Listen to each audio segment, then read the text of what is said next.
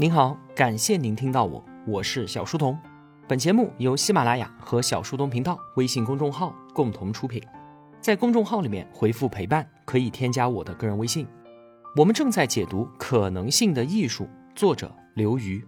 通过音频旁边的连接，同学们可以直接买到这本书。刘瑜老师的付费音频课程《比较政治学三十讲》也推荐给所有的同学们。在政治学当中啊，有一个经久不衰的问题。就是到底是什么引起了制度的变迁呢？要知道啊，在古代，尽管王朝不断的更替，但是呢，制度是很少发生根本性的变迁的。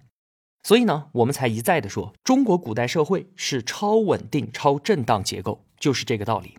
唯一的一次社会大转型就是周秦之变，从封建制到中央集权制，然后稳定延续两千年。但是到了近代，不仅王朝更迭了。制度也变迁了，也就是李鸿章所说的“千年未有之变局”。举目全球啊，我们看到的就是三次民主化浪潮，彻底改变了整个世界的政治图景。那请问，为什么会发生这样空前的制度变迁呢？原因啊，我们之前也有聊到过，有国际格局的因素，罕见的自由霸权崛起了。世界的老大企图在全球复制他自身，这就影响了历史前进的方向。同时呢，也有经济发展的原因，现代经济带来了民主政治，生活好了，资源富足了，那么权力就没有必要高度垄断，为民主的伸展提供了物质基础。仓廪实而知礼节嘛，大家吃饱穿暖了，就开始关心权力、关心自由这一些价值问题。事实呢，也确实如此。经济发展水平和民主观念的深入程度是成正比的。以上这些因素啊，当然都很重要，但还有一个更加重要的因素是我们今天要谈的，它就是观念的变迁，它是人心之变。事实上啊，人心之变的力量非常的强大，它甚至可以突破经济的考虑，突破暴力机器的压制和国际格局的约束，直接撬动制度的变化。而且也只有观念推动的制度变迁，它才是牢靠的，才是稳固的。为什么？因为经济利益驱动的变革可能会因为经济危机而动摇；政治精英推动的变革呢，会因为权力的更替而坍塌；自由霸权主导的变革也会因为国际格局的变化而衰退。只有建立在人心之变上的制度变革，才是扎实的，才是可持续的。而且，民众的观念一旦形成，还会具有相当的韧性。我们就可以从一个国家的故事当中来深刻的体会这一点。这个国家是韩国。过去十多年时间里面啊，韩国涌现出了一批反映他们自己民主转型的电影，像是《华丽的假期》《辩护人》《一九八七》等等。尽管这都是一些沉重的历史片，但是每出一部，那都是万人空巷啊，不断的刷新他们的票房记录。从来就没有哪个国家像韩国人那样如此热衷于拍摄自己国家的转型故事。对于他们来说，那段历史已经成为了他们的精神纪念碑，需要不断的去重返膜拜，以此呢来理解自身，并且寻找未来的方向。我们问一个问题啊，就是民众为什么要闹革命呢？最自然的理解，那就是民不聊生嘛。像是九八年的金融危机，就推动了印尼的民主转型，居高不下的失业率点燃了阿拉伯之春。但是当年的韩国不是这样的。韩国在转型之前，虽然说它的经济起点比较低，但也算是蒸蒸日上了。韩国著名的推动民主政治到来的光州事件，它发生在一九八零年。而在此之前，一九六一到一九七九年是朴正熙当政时期，GDP 的年均增长率是百分之十，缔造了所谓的汉江奇迹。当时啊，韩国转型运动的核心推动力量是那些在校的大学生。当年的韩国啊，大学生那可都是天之骄子，多半都来自于精英家庭，而且他们自己毕业之后，很快就将成为社会中的精英。那么，既然个人前程似锦，国家也蒸蒸日上，为什么他们要闹革命呢？因为观念，观念这个东西啊，虽然看不见摸不着，但是它决定着世界在我们眼中到底是什么样子的。举个例子啊，比方说自发的买卖行为，在自由主义的观念当中就是简单的市场交换嘛，但是在极左的观念之下呢，则会被称之为投机倒把。一个民营企业家挣钱了。我们今天当然认为这是正常的投资盈利嘛，但是在左翼观念当中，这叫做剥削剩余价值。你看，本来是同一件事情，却被两个完全不同的话语体系诠释成了褒贬相反的事情。所以说啊，这个世界它到底是什么样子的，其实是被人们脑海当中的观念所决定的。那具体到当年的韩国呢？天之骄子们为什么放弃大好的前程去和政府抗争呢？因为他们接受了那种把政治权力放在个人利益之上的价值体系。他们在政治运动当中的利益诉求是什么？不是工资，不是养老金，不是物价、就业、住房这一类的问题，而是民主权利本身。韩国几次大规模政治运动的爆发都和民主选举有关。一九六零年的四幺九运动是因为李承晚在第四任总统选举的时候舞弊。一九八零年光州事件是因为掌握军权的全斗焕政变夺权，再度建立起了军政府，浪费掉了朴正熙被刺杀所带来的转型机会。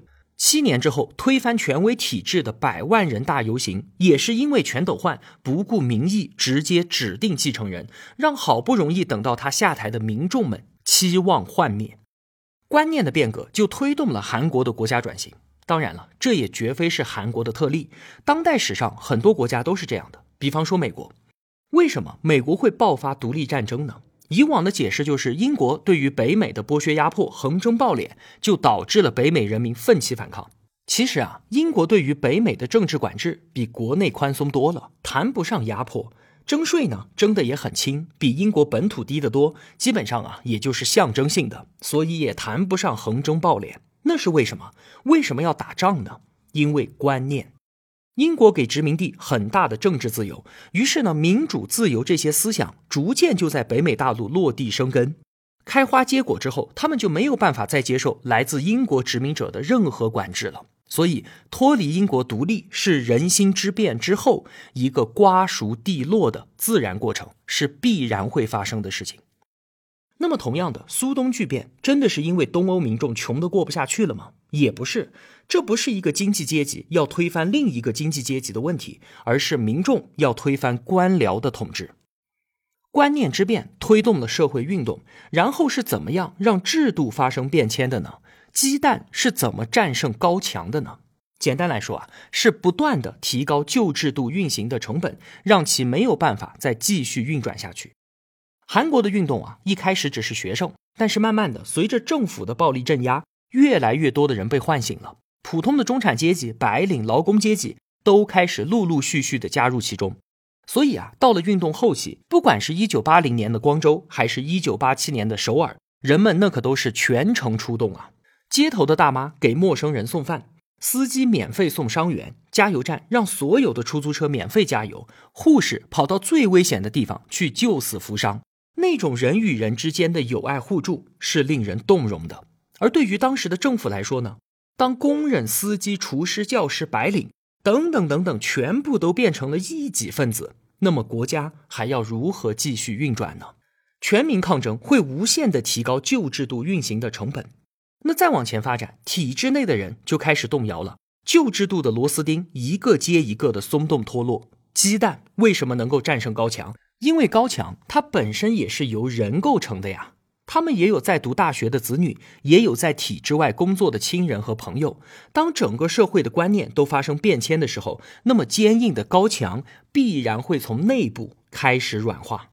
当然了，这个过程是需要很长的时间的，而韩国人就用长时间的执着做到了这一点。他们的民主运动在一九八零年和一九八七年两次大爆发之前，其实啊就已经断断续续的持续了三十多年了。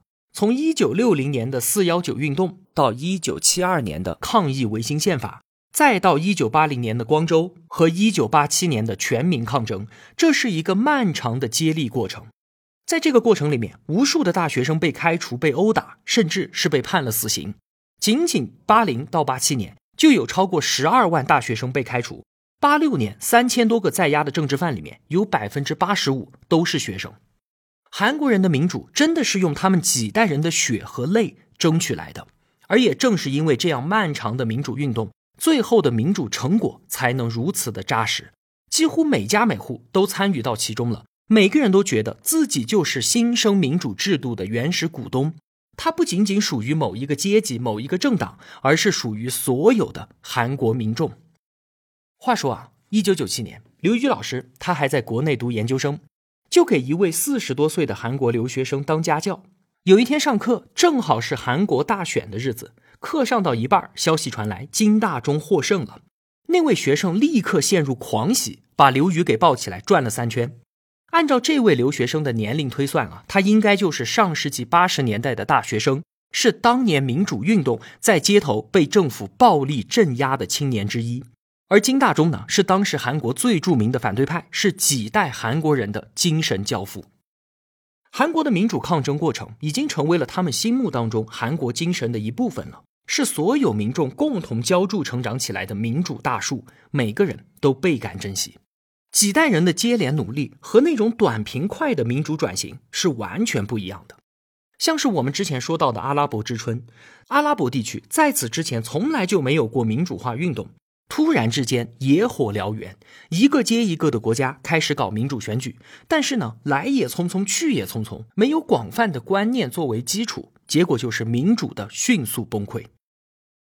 我们常说，生命诚可贵。爱情价更高，若为自由故，两者皆可抛。但是啊，我们也只是嘴上说说，其实仔细想一想，你就会觉得这样的观念绝对不是普世的，绝对不是自然的。为什么？因为自然的观念状态应该是我过好我的小日子就好了。为什么要去谈政治呢？政治能够当饭吃吗？明哲保身，以求现实安稳，这才是绝大多数普通人的价值观啊。可是。为什么当年的韩国社会会形成这种若为自由故，两者皆可抛的政治观念呢？甚至啊，这种观念竟然能够扩散为整个社会的主流价值观，这是为什么呢？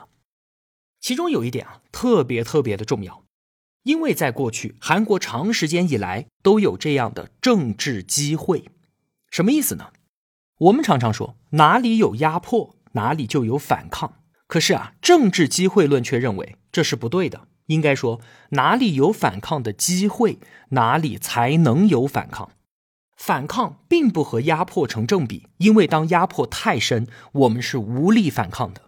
在刘宇老师的音频课程当中，他讲了俄罗斯不自由的民主，以及前苏联强大国家能力对于社会的完全碾压，国家能力在政治、经济和军事上的无限扩张，耗尽了资源，也耗尽了民心。最后，他是被自身的重量给压垮的。关于俄罗斯、前苏联和朝鲜的内容都没有被收录进《可能性的艺术》这本书当中。在前苏联，斯大林时代会有反抗的声音吗？绝对没有。为什么？因为就连中央委员都在痛哭流涕的一边写检查，一边高喊着“斯大林万岁”。只有到了戈尔巴乔夫时代，改革开始了，不同的声音才开始出现。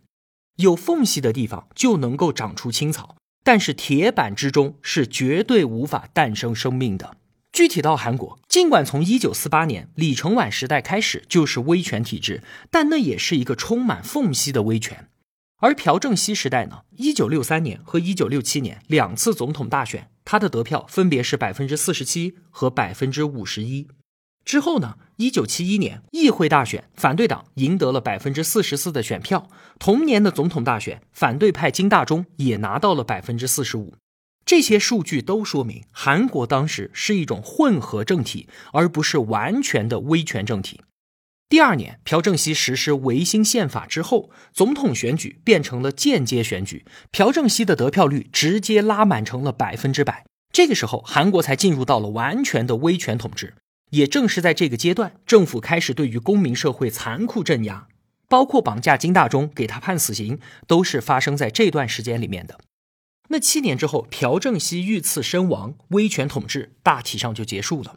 一九八零年光州事件之后，政府做出了很多的让步，释放了一批政治犯，让大批被开除的学生重返校园，随后又开放了国会选举。韩国的民主运动啊，就是在这些制度缝隙当中成长起来的。除了维新宪法的那几年，在学校里面，学生会基本上是自治的，他们就成为了后来社会运动的组织者。还有，韩国有宗教自由，教会快速成长，后来也成为了民主运动的重要同盟。同时呢，工会、农民协会也都有一定的生存空间。韩国民主观念的扩散就是这样一点一点从旧制度当中破茧而出的。而民主运动的低潮，恰恰就是政治压迫最为严重的维新宪法时代。因为完全丧失了政治机会，所以也就没有了政治运动。这就是刘宇老师他所强调的政治机会论。那如果我们再往前追问，说韩国的民权思想从何而来呢？其实啊，这个问题无论是在韩国、在中国、在印度，甚至是在欧美国家本身，它的答案都是一样的，那就是两百多年前的思想启蒙运动。它所缔造的核心价值观念就是主权在民。在此之前啊，全世界上的所有人都认为权力的来源是上帝，是天命。所以呢，统治者凌驾于所有人之上是自然秩序。但是从此之后，人们就意识到，权力的来源不再是上帝是天命了，而是民众。所以啊，从这个意义上来说，近现代政治历史上其实只发生了一场革命，就是主权在民的观念革命。其他所有革命都是这条大河的支流。那为什么洛克、卢梭这几个人能够有这么强的蛊惑力？那些韩国学生乃至全世界这么多国家的民众都被这几个西方思想家给深深的影响了。这是为什么呢？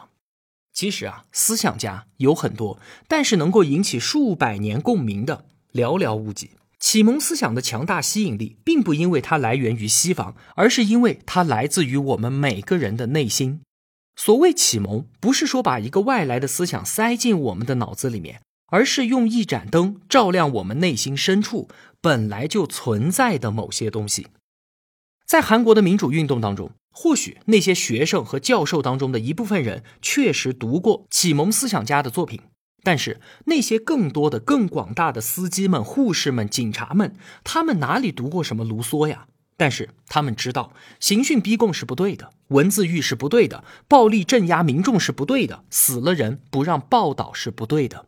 而情况不断的出现，让他们逐渐的意识到，除非国家的权力结构发生根本性的改变，不然这些种种的不对是没有办法得到纠正的。在韩国记录民主运动的电影《一九八七》里面有这样一段对话。